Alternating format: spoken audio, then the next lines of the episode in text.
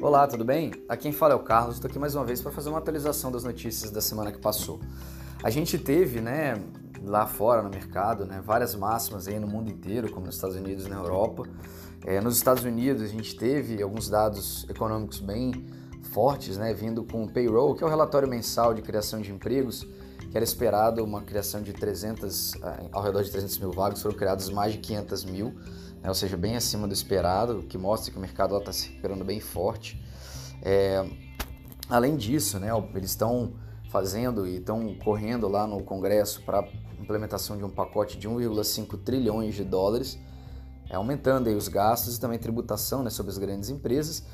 E a gente teve né, a decisão do, do, Comitê de Política Monetária americano que falou, como a gente já tinha indicado, que vai reduzir os estímulos né, de recompra de títulos que eles estão fazendo, que era para possibilitar a recuperação da economia, da liquidez no mercado de capitais.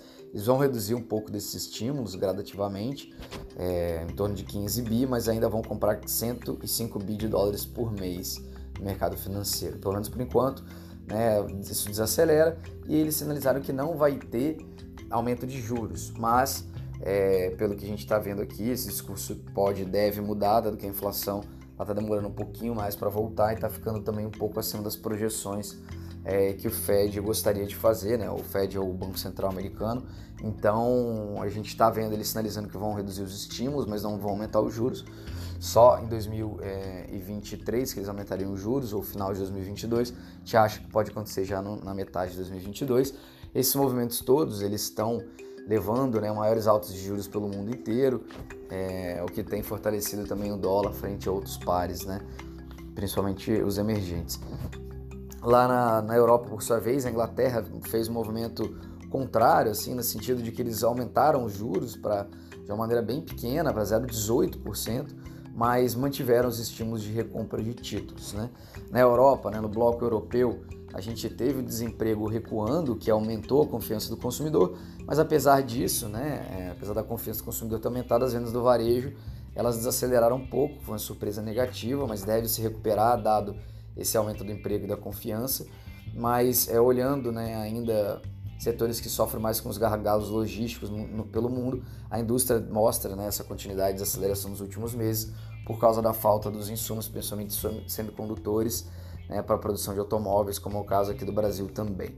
Olhando ainda lá para fora, a OPEP decidiu aumentar em 400, mais 400 mil barris por dia para controlar os preços do petróleo né, e ajudar o controle inflacionário pelo mundo, né, dado que o aumento na gasolina, no diesel, nos derivados de petróleo causa um aumento de inflação de outras matérias e isso também está afetando a gente aqui, porque já está tendo alguma discussão sobre a forma de precificação da Petrobras, né, os aumentos sucessivos de preço. Uma consequência disso foi a greve de caminhoneiros, mas foi programada para a semana passada, teve pouquíssima adesão né, e foi barrada até pelo STF.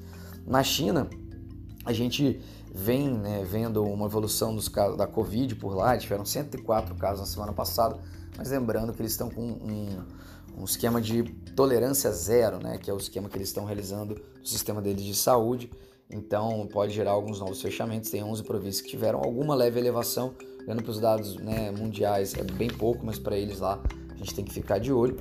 Os dados né, da economia seguem mostrando alguma leve aceleração, mas o governo já sinalizou também com novos incentivos para pequenas e médias empresas, com aumento de impostos para grandes empresas, muito parecido com o que a gente está vendo nos Estados Unidos. É, no Brasil, a gente teve a decisão do Copom né, de aumentar mais os juros na semana anterior, a gente teve a ata do Copom né, que falou que cogitou e tem cogitado aumentar até mais do que esperado a Selic para segurar a inflação e as expectativas né, de inflação e até o câmbio. É, então eles mostraram que estão com esse pensamento ainda, o que tudo indica que a gente vai ter um ciclo de Selic um pouco maior e deve finalizar mais próximo de 10,5%, já tem gente falando em 11%.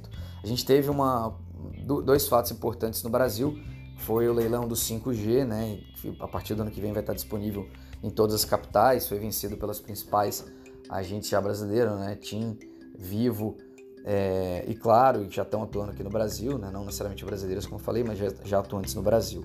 E a gente teve também a votação em primeiro turno da PEC dos precatórios, que apesar do resultado na margem bem apertado, que colocou até assim alguma dúvida se segue como está, né? se vai ser modificado ou não, até porque alguns partidos podem mudar de, de opinião.